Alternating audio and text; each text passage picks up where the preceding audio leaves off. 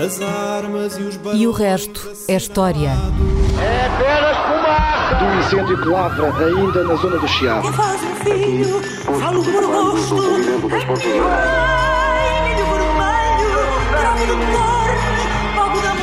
Quer transformar este país numa ditadura. Não, não. Com João Miguel Tavares e Rui Ramos. Olá, sejam bem-vindos ao 52º episódio de E o Resto é História. Esta semana o Presidente da República fez umas declarações eh, muito curiosas a propósito da exclusão de Portugal do famoso corredor aéreo para turistas britânicos por causa dos números atuais da Covid-19. E disse Marcelo Rebelo de Sousa, o Reino Unido é o nosso aliado mais antigo. As nossas relações são de muitos séculos e há uma coisa que toda a gente sabe, que na vida das pessoas, como nos países, ora se está no alto, ora se está em baixo. E quando se está em baixo, precisa-se dos outros. Quando se está no alto, ou quando se pensa que está no alto, às vezes esquecem-se dos outros. Estas declarações, além de profundamente eh, originais, e têm também muitas ressonâncias históricas, não é? Não sei se vão fazer alguma coisa pela diplomacia portuguesa, mas felizmente aqui para o resto da história elas encaixam que nem uma luva numa pergunta, precisamente sobre as relações luso-britânicas que o ouvi- ouvinte Ricardo Sapinto enviou aqui há uns tempos. E, e- e diz o ouvinte. Desde o Tratado do Windsor, de 1386, e eu recordo aqui que este Tratado do Windsor foi subscrito na sequência da ajuda inglesa na Batalha de Alves-Barrota, não é? e por isso é com- hoje considerada a mais antiga aliança diplomática do mundo ainda em vigor. Ah, portanto, desde essa altura que sempre nos foi vendida a ideia de que a relação luso-britânica é uma relação de amizade. No entanto, diz ainda o ouvinte, de forma bastante objetiva, sempre me pareceu que os britânicos tiraram muito mais proveito dela do que nós. Ou seja, sempre tiveram interesse em que não existisse um Estado ibérico forte. Espanha com Portugal sempre teria um poder que separados não têm. E por outro lado, Portugal sempre foi melhor território para fazer guerra a inimigos continentais do que o próprio solo britânico. As guerras napoleónicas, por exemplo. E em termos económicos, diz ainda o Ricardo Sapinto, talvez apenas o vinho do Porto tenha beneficiado desta relação, se bem que as maiores casas já foram ou são de britânicos. De resto, quando precisaram, os britânicos mandaram canhoneiras para Lisboa. Ou seja, perguntei ele a concluir, a amizade é recíproca ou é interesseira? E isto é uma boa pergunta, Rui. Isto, afinal, é um casamento por amor ou é um casamento por interesse, por conveniência, não é? Segundo o Presidente da República, eh, acabamos de levar mais uma facada no nosso velho matrimónio. Bem, eh, eh, isto chama-se aliança, não se chama amizade luso-britânica. É uma aliança, é um tratado. Não somos aqueles que os, os britânicos amam mais? Muito provavelmente não. Ah, talvez não sejamos também aqueles que eles amem menos. Ah, e a ideia de que, além de, de ser uma amizade, ah, ser a aliança mais velha do mundo é, é obviamente um mito. Revela muito mais sobre o modo como o próprio Reino de Portugal se inseriu na balança do poder entre as potências europeias desde que foi restaurada em 1640 do que qualquer história anterior. Porquê? Ah, Então, mas houve um tratado em 1386 Exatamente, eu vou dizer, quando é, quando é que ah, o Tratado de Windsor de 1386 se tornou a base do mais, da mais antiga aliança do mundo? Isso só aconteceu no século XIX, no fim do século XIX. Foi em 1899 que um outro Tratado de Windsor também, entre Portugal e a Inglaterra, ahm, repô- confirmou, isto é, nos termos do tratado, os, eh, os diplomatas acharam graça, quer dizer, acharam interesse a confirmar os antigos tratados que existiam entre Portugal e a Inglaterra. E confirmaram os tratados de 1642, 1661 e também o tratado de 1386, como se sempre tivessem estado em vigor. Isto é, como se, desde 1386, aquele tratado tivesse tido, sempre estado eh, em vigor. E, portanto, criou-se este mito da continuidade, eh, que era uma continuidade que em 1899, no fim do século XIX, interessava a Portugal e a Inglaterra, porque basicamente a, balan- o- a relação de forças entre as potências europeias estava a mudar, a Alemanha estava a emergir e a Alemanha estava a pôr em causa no- a, a relação entre os vários países. E, e uma das relações em que a, que a Alemanha estava a pôr em causa era a relação entre Portugal e a Inglaterra. Também a Alemanha por razões estava, coloniais, por razões. eh, por eh, razões várias, a. Alemanha estava a achar que eh, Portugal era, na prática, não um aliado, mas um dependente da Inglaterra, um país sujeito à Inglaterra. E, e portanto, permitia-se interferir, como se tinha permitido interferir em 1897-98, nos assuntos internos portugueses para defender Portugal contra a Inglaterra de facto, para também defender os interesses alemães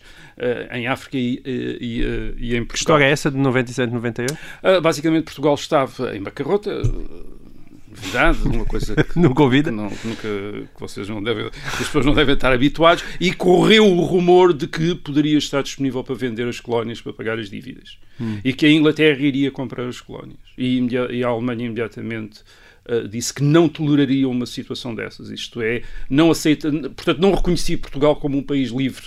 Não era um país livre e, portanto, não aceitaria que uh, a venda de, de, de, das colónias eh, por Portugal à Inglaterra correspondesse a um ato livre de Portugal, uma vez que Portugal estava, digamos, coato pela Inglaterra. E, e aqui este tratado de 1899 é dizer, não, não, sempre fomos amigos, isto foi sempre uma... ou fomos sempre aliados, isto é uma grande aliança e, portanto, os alemães não têm nada a ver com uh, os nossos uh, assuntos, não temos aqui uma relação de tutela, temos uma relação de aliança. E criou-se, então, esse mito do da mais velha aliança, uh, que depois durou durante o século XX e já e vamos esse tratado do Windsor do século XIV dizia o quê, basicamente? Bem, o, o, esse tratado de 1386 não era bem um tratado entre dois países, era um tratado entre duas famílias, ou entre, duas, hum. entre, entre dois príncipes.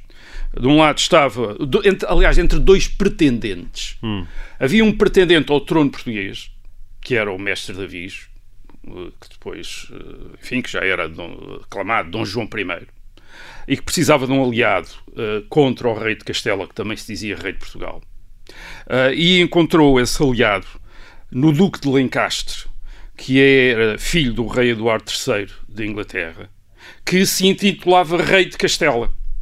Hum. Isto é, por ter casado com uma, com uma infanta de, uma infanta castelhana, agora não vamos aqui eh, certo. complicar a, gene, a, genealogia, também se interessava em Castela. Portanto, o mestre Davis e o duque de Lencastre, uh, uh, basicamente o que, o que acordaram foi um, o de Lencastre ajudava o mestre Davis a ficar rei de Portugal, a ficar com o trono de Portugal, e o uh, mestre Davis ia ajudar o de Lencastre a ficar com certo. o reino de Castela. Portanto, basicamente isto era uma espécie, eram dois usurpadores, se aceitarmos que o rei de Castelo era, era rei legítimo certo. de Castelo e era rei legítimo de Portugal pelo casamento com Dona Beatriz, a filha de Dom Fernando, dois usurpadores, vamos dizer assim, agora tirando o patriotismo, dois usurpadores que se entenderam para, para expoliar e para dividir os, uh, os bens do rei, de, do rei de Portugal e do rei de Castelo.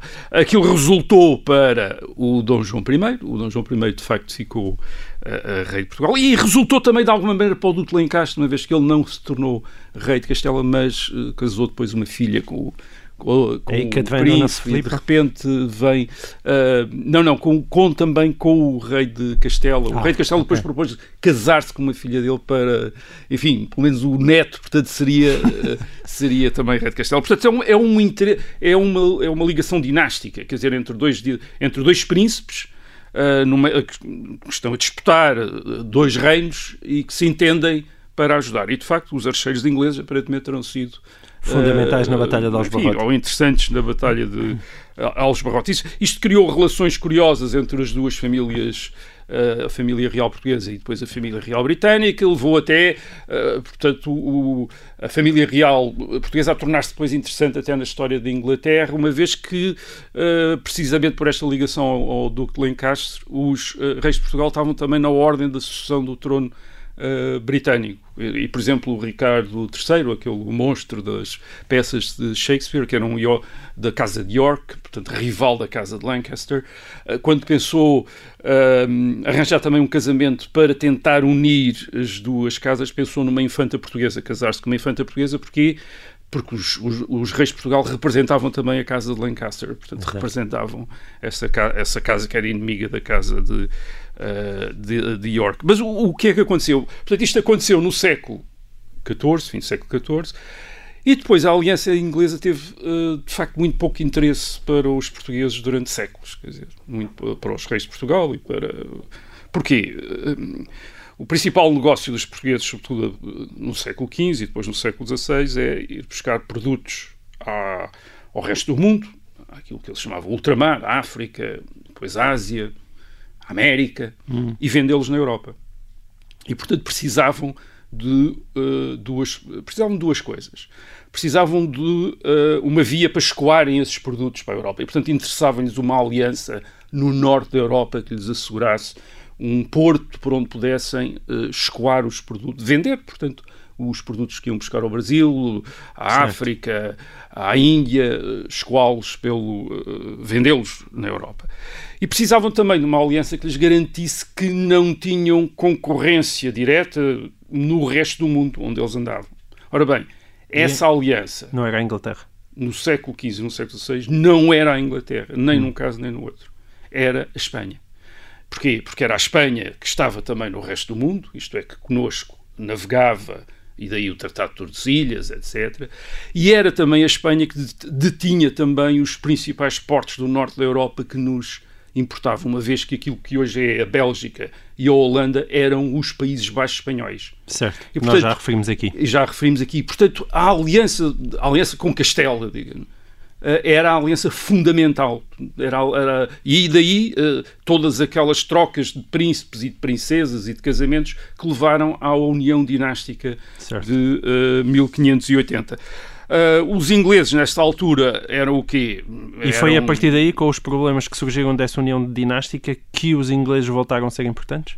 Ah, não, nessa altura, ah, Portugal, aliás. Com os problemas da União Dinástica com nessa Espanha, altura, digo. Portu- Num enfim, século. com, a União, com a União Dinástica. Século XVI, os, XVII. os ingleses tornaram-se grandes inimigos de, de Portugal, uma vez que tinham um grande conflito Durante a união dinástica. durante claro. a União Dinástica, tinha um grande conflito com Filipe II, que também se queria ser rei da Inglaterra, e, enfim, e, e, uh, os barcos portugueses fizeram parte da grande armada que atacou a Inglaterra em 1588. Olha, aí podia também dizer uh, a rainha Isabel I, grandes amigos que nós Que temos. vocês foram, não é? Vocês foram aqui os galeões, os grandes galeões portugueses, dos maiores, os- dos maiores barcos que faziam parte da grande armada contra a Inglaterra, eram barcos portugueses. A famosa Invencível Armada que foi ao fundo. Exato, que, que aquilo depois não correram bem. E os ingleses eram o quê? Os ingleses eram inimigos. Ah, é verdade que os ingleses protegeram, por exemplo, Dom António, o prior do Crato, quer dizer, mas isso não era para ajudar à independência portuguesa, era apenas para criar dificuldades a Filipe II, porque de outra maneira o Francis Drake atacou, eh, atacou barcos portugueses, atacou posições portuguesas, atacou, eh, atacou Portugal, isto é, tentaram atacar Portugal eh, várias vezes, ataca- tentaram atacar Lisboa em 1589, depois houve a, a contra-armada, as, as pessoas falam da grande armada, mas depois os ingleses também fizeram uma grande armada para atacar, para atacar eh, a Península Ibérica e, e um dos objetivos era atacar Lisboa e, e tentaram atacar Lisboa, E aí, aí os portugueses não estavam recordados do Tratado do Windsor. Não havia de- muitas memórias desse de- do Tratado século Windsor e ninguém veio dizer que os amigos umas vezes estão em baixo, outras vezes estão em alta, etc. Quando é que de repente a aliança inglesa Quando é que a amizade voltou Quando a é estar que há, é que... Bem, isso, isso acontece no fim do século XVII, quando Portugal se separa outra vez da, Espanha. se separa de, de Castela, de Espanha, ah, precisa de um- e precisa de duas coisas outra vez. Precisa de um aliado, quer dizer, ah, na Europa, desta, desta vez contra a Espanha, Hum. parecia que era a França, mas depois a França não se interessou demasiado, e, portanto, porque a França era a grande inimiga de- de- da Espanha no, no continente. Mas a Inglaterra tornou-se muito mais curioso, porque a Inglaterra tinha uma outra coisa a seguir. A Inglaterra, sobretudo depois ao longo do século XVIII, emer- emerge como a maior potência naval do continente. E, por- e, portanto, volta a ter aqui as características, digamos, encontramos na Inglaterra as características que tínhamos na Espanha, eh, na Espanha do eh, século. XVI. Isto é, por um lado, é uma potência que pode concorrer com Portugal no mundo exterior. Agora é a Inglaterra, é a grande potência, portanto interessa estar com a Inglaterra, até interessa até dar colónias e posições portuguesas à Inglaterra para garantir, por exemplo, o casamento da rainha eh, Dona Catarina com eh, Carlos II, que nos levou eh, uma série de, de- de- de territórios e um grande dote, mas valia a pena, quer dizer, a aliança inglesa era, era muito importante e depois a, a aliança inglesa era o, o próprio Inglaterra se começa a tornar um, um mercado para os Certo. produtos portugueses. E foi aí que começam Não que vêm os os tratados têxteis É, e os tratados os- de vinho. Exatamente. Não só, exatamente. Não só os produtos eh, ultramarinos, mas também os produtos eh, Portugueses. eh, Portugueses continentais. vinho, por exemplo. Sim. Além disso, a Holanda, a Holanda, já independente da Espanha, também continuava a ser um mercado importante de sal, etc. Embora a Holanda fosse depois inimiga, nossa, já falámos disso, aqui num programa atrás fosse nossa inimiga no resto do, do, do, do, no resto do mundo. A aliança nunca é fácil, isto é, essa aliança, portanto, do século XVIII, que continua no século XIX, não é uma aliança fácil. Porquê?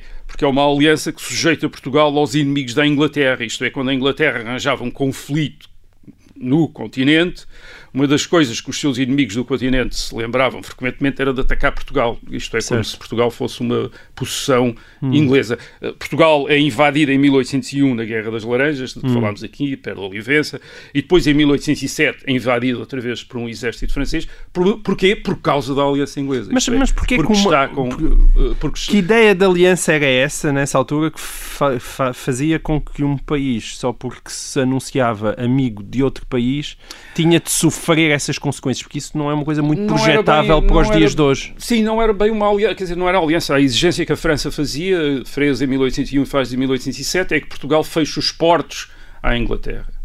Isso era um ato suicida para, para Portugal. Portugal não podia fazer isso. Em primeiro lugar, eh, porque dependia muito do, do comércio com, enfim, com a Inglaterra, mas sobretudo porque a Inglaterra retaliaria contra Portugal. Certo. Em 1807 há um exército francês que vem, que atravessa a Espanha e que vem em direção a Lisboa para proteger Portugal contra a Inglaterra.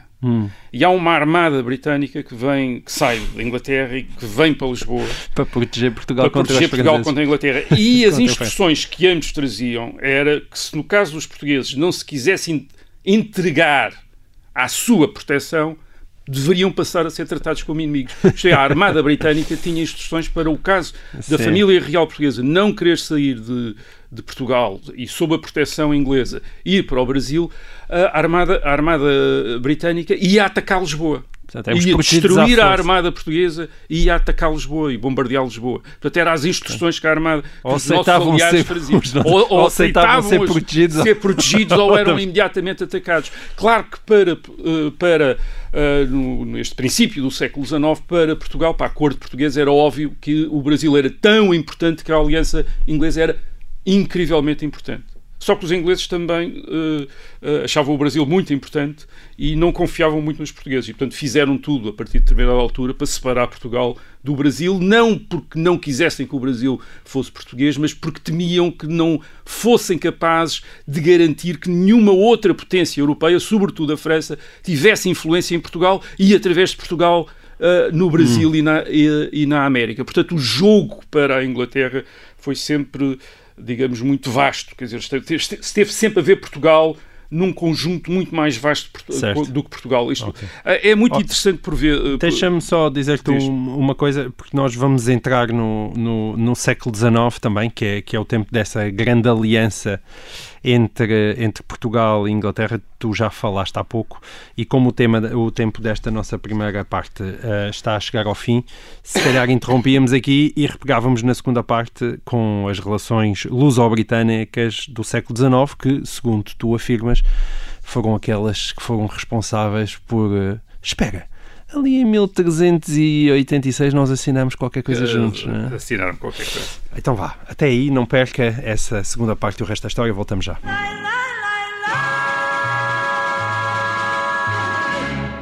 Olá, sejam bem-vindos então a esta segunda parte de E o Resto da História. Estávamos aqui entretidíssimos a, a- a tentar eh, ver se Marcelo Rebelo Sousa tem ou não razão quando diz que a aliança entre Portugal e Inglaterra é a mais antiga do mundo. E estávamos aqui no século XIX em que tu, Rui, dizias que sim, essa é a altura em que eh, a grande aliança entre Portugal e Inglaterra põe basicamente quem assinou esses tratados a olhar para trás e a descobrir que no século XIV já havia uns papéis assinados. Mas nós também aprendemos na escola que ali no século XIX foi quando houve o famoso embate entre Portugal e Inglaterra por causa do mapa cor-de-rosa. Como é que estas coisas todas se conjugam? Isto é uma bela de uma confusão. É, eh, Portugal tem com eh, a Inglaterra tem uma aliança que sobretudo serve para excluir um terceiro, para excluir terceiros. É mesmo assim. Isto é, a Inglaterra não tem interesse, não tem muito interesse, ou muito grande interesse, no mercado português.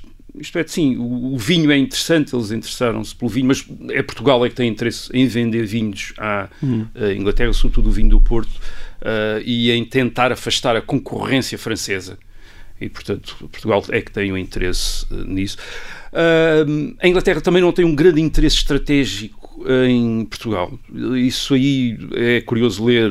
Eu li as, o memorando secreto do uh, Almirantado Britânico de 1913 sobre uh, a situação estratégica de, de, Portugal. Eles dizem que para a Inglaterra não tem importância nenhuma, nem as ilhas, nem o Porto de Lisboa, mas teria para uma potência inimiga da Inglaterra. Claro. Portanto, eles, o Bom, que interessa. Quase na Segunda Guerra Mundial, é, podes dizer a mesma coisa. Guerra, é? ou, no, ou, no caso da Primeira, quer dizer, eles dizem o que, o que interessa é não, nunca, jamais a Inglaterra pode deixar que haja uma esquadra ou alemã ou francesa no Tejo ou, nas, ou, nas ou nos Açores.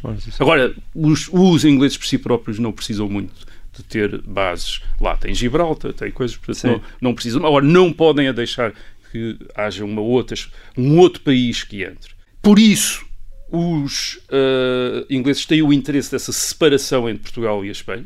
Uh, não é para manter a independência de uh, Portugal, não é para também impedir que a Espanha se torne mais importante. Portugal não teria. Acho que Portugal, a união com Espanha, teria a Espanha ainda mais fraca era por, era por causa da influência francesa em Espanha que poderia se tornar hum. uma influência francesa em Portugal. O problema era a França, não era a Espanha. Aliás, com a Espanha o, os ingleses davam-se mais ou menos. Eh, a França é que era o, o, é que era o problema. E, portanto, era, um, era, um, era, era a mesma razão pela qual a Inglaterra jamais toler, iria tolerar a união entre a Bélgica e a França. Quer dizer, isso era outra coisa que uh, a Inglaterra não aceitaria. E, curiosamente, no século XIX, de repente, temos a mesma dinastia a dinastia dos Saxe-Coburgo, que são reis da Inglaterra, Bélgica e de Portugal. Quer dizer, isto é, de repente temos ali. E há uma, há uma aceitação europeia desta situação. Isto é, estes dois países, a Bélgica e Portugal, são, são países do interesse da Inglaterra. E, portanto, hum. nunca se fazia, aliás, as outras potências europeias nunca faziam qualquer acordo, tratado, negociação, abordagem a estes países sem primeiro falar com a Inglaterra e depois é que falavam com esses países porque a Inglaterra poderia levar a mal. Quer Mas dizer, com, com, tanta paixão, como é que explicas a confusão do mapa cor-de-rosa? O mapa cor-de-rosa corresponde a uma, a uma pretensão portuguesa de se libertar da Inglaterra. Isto é, os, os diplomatas portugueses nos anos 80 do século XIX, quando se dá a partilha da África, convencem-se eh, que, enfim, com a emergência da Alemanha e até mesmo com o reforço da França também, eh, que talvez essas, uma ligação a essas potências eh, lhes trouxesse mais benefícios do que uma ligação à Inglaterra. Uh, e aproximam-se da, da, França e, sobretudo, da Alemanha, julgando que a França e a Alemanha podem fazer pressão sobre a Inglaterra para a Inglaterra reconhecer a Portugal, por exemplo, aqueles territórios no interior da África uh, hum. Portugal aspira. E, e, o que descobre em 1890 é que nem a França nem a Alemanha estão absolutamente nada interessadas em ter um conflito com a Inglaterra por causa de Portugal. E, e descobrem também que a Inglaterra não admite brincadeiras com uh, Portugal e reage de uma maneira estouradamente violenta, ameaça com um corte de relações e Portugal é confrontado com o isolamento na, na Europa. Nenhum país europeu ajuda Portugal. Nem a Espanha, nem nada, toda a gente se afasta e diz ficam sozinhos. Quer dizer, se, hum. uh, e foi uma lição, quer dizer, isto é, foi uma lição de que não havia outra, isto é, de que não havia outra aliança para, uh, para Portugal mas uma eh, lição, na... mas também um uma espécie de trauma nacional, não é? Uh... Ou tu não compras muitas teorias que isso também pode ter sido um dos motivos que depois, mais tarde, levou à queda da monarquia, aquilo que fez erosão do regime? Uh, sim, aquilo pode ter, pode ter ocasionado, obviamente, vitó as vitórias, as vitórias, os triunfos diplomáticos são sempre mais, são sempre mais interessantes para o prestígio de um regime do que as desfeitas. Uh, mas a verdade é que, por exemplo, a República, quando vem em 1910, a sua política política é de uma submissão muito maior à Inglaterra. Isto é, uhum. torna-se um país, torna, Portugal torna-se um país ainda mais vassalo, certo. então, de já, uma maneira quase humilhante da Inglaterra em relação à, à Inglaterra e ser maltratado às vezes pela Inglaterra.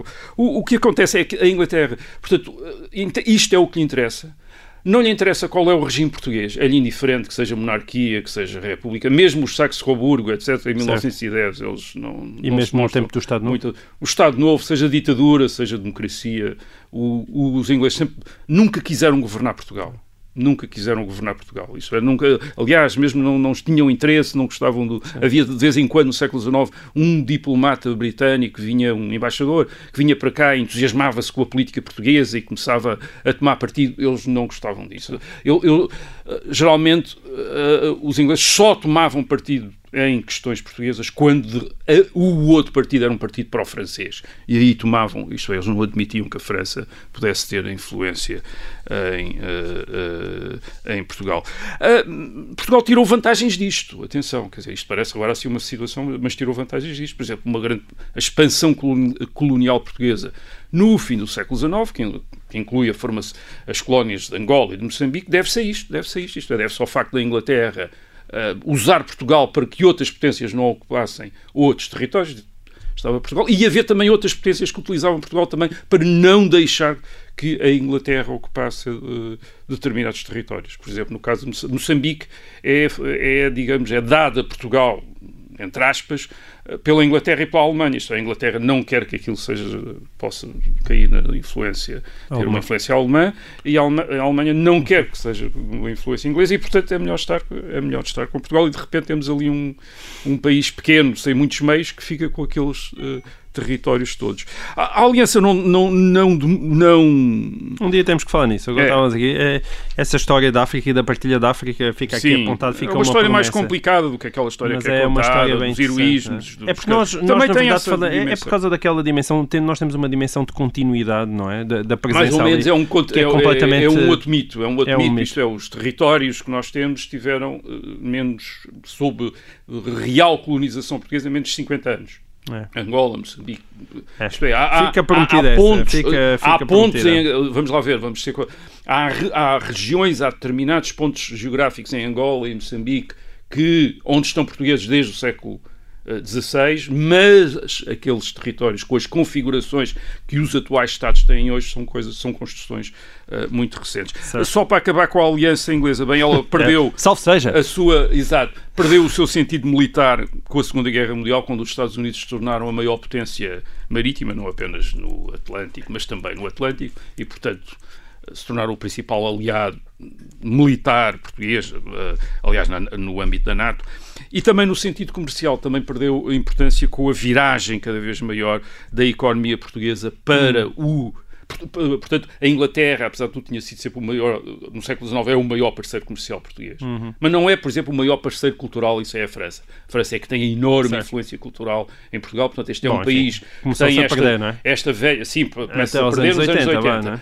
Mas uh, este é um país que tem esta aliança velha com a Inglaterra e, e pouca gente falava inglês. Isto aí, o Fernando Pessoa era um caso excepcional entre os escritores portugueses por Exatamente, ser, uh, por, enfim, além de ser bilingue, estar à vontade na língua inglesa. Mas a, esta velha aliança também no sentido comercial acaba com esta viragem de Portugal para uh, o continente, sobretudo para a viragem da economia portuguesa para o continente, uh, com a com a aproximação da CE.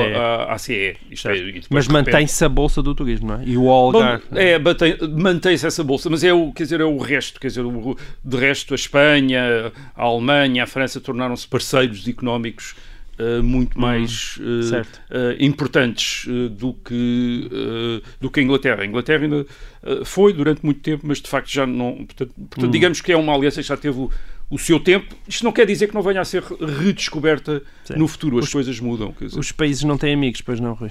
Não, quando se costuma dizer os países não têm amigos, têm interesses. A Inglaterra tinha interesses, Portugal tinha interesses. Nós também nunca fomos grandes amigos dos ingleses.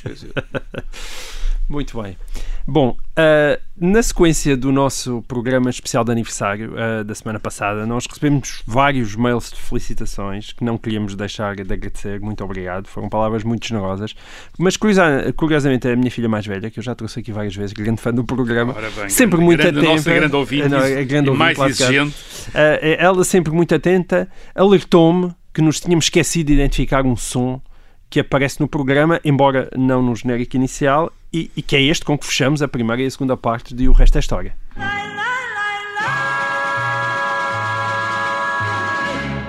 Exato. A Carolina ouviu isto e perguntou: então e este? E- eu, ah, é verdade. Pô. Ora bem, então, para os mais curiosos, estes são os segundos finais da canção Desfolhada Portuguesa de Simão de Oliveira, eh, ou seja, de que falámos no programa anterior. Nós falámos deste som, eh, mas não o assinalámos, portanto, a bem do rigor e da completude que tanto prezamos neste programa, está esclarecido. Houve também quem nos enviasse um mail, e, e ao ouvinte Miguel Lucas, alertando-nos que não tínhamos identificado a voz do jornalista que fala sobre o incêndio do Chiado. Do incêndio que lavra ainda na zona do Chiado.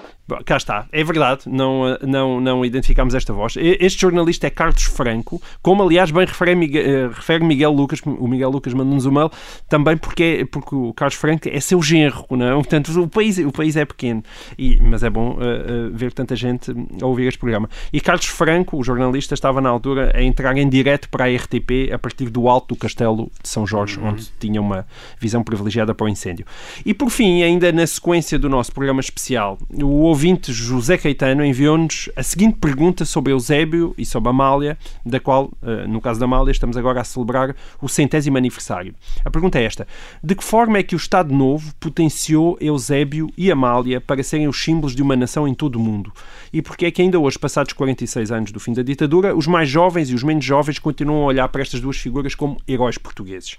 Ahm, a mim parece-me que o mais interessante nesta questão do José Caetano é saber se a brutal popularidade de Eusébio e Amália deve alguma coisa ao regime do Estado Novo ou se o regime se limitou a aproveitar o gênio, parece-me indiscutível, dessas duas grandes figuras. É, eh, não. Não foi o Salazar que, que fez a da Amália uma grande cantora e também não foi o Salazar que fez de Eusébio um grande jogador, nem foi o Salazar que fez de Fernando Pessoa, que aliás não gostava de Salazar, um grande eh, escritor. Salazar tinha muitos poderes, mas não tinha esses poderes. Portanto, eh, não sei qual é a mitologia que está a ser criada à volta de Salazar, que ele fazia grandes cantores, grandes jogadores e grandes escritores. Não, eh, não fazia. Sim, mas é óbvio que o regime ajudou à promoção desse. de, eh, de da Amália, de, de, de Eusébio, porque viu as vantagens. Isto é, as vantagens eram muito óbvias. Na- Aliás, no caso, neste caso, eram mesmo. eh, As vantagens simbólicas eram também interessantes. Sim, encaixavam na perfeição de uma Tinha certa uma, uma rapariga dos narrativa. bairros populares de Lisboa para provar a ascensão social e a abertura social, do, do- enfim, da, a abertura da sociedade portuguesa. E depois tinha um rapaz das colónias, um rapaz de Moçambique, eh, para, provocar, para provar o multirracialismo. E, e, ao mesmo tempo os dois uma espécie de uma, uma, uma conciliação entre a tradição, a tradição do fado, a modernidade do futebol, quer dizer, e, portanto, Sim. era uma boa era uma boa parelha para promover. De Fez um lado a ascensão fez- social, não é? é, do, do outro Do outro lado, lado, o o- A ascensão social e o lado popular, digamos, Sim. e o lado popular. eh, E do outro lado, este ultramar. eh, eh, A narrativa os multirracial, portugueses- Os portugueses de Alemar, como se costumava dizer, etc, Sim. etc. Mas todos os regimes europeus, ditaduras ou, ou democracias, fizeram o mesmo nesta época, nos anos 50 e 60. Eh, eh, São, há duas características desses anos 50 e 60 que, que os tornaram propícios à invenção destas estrelas.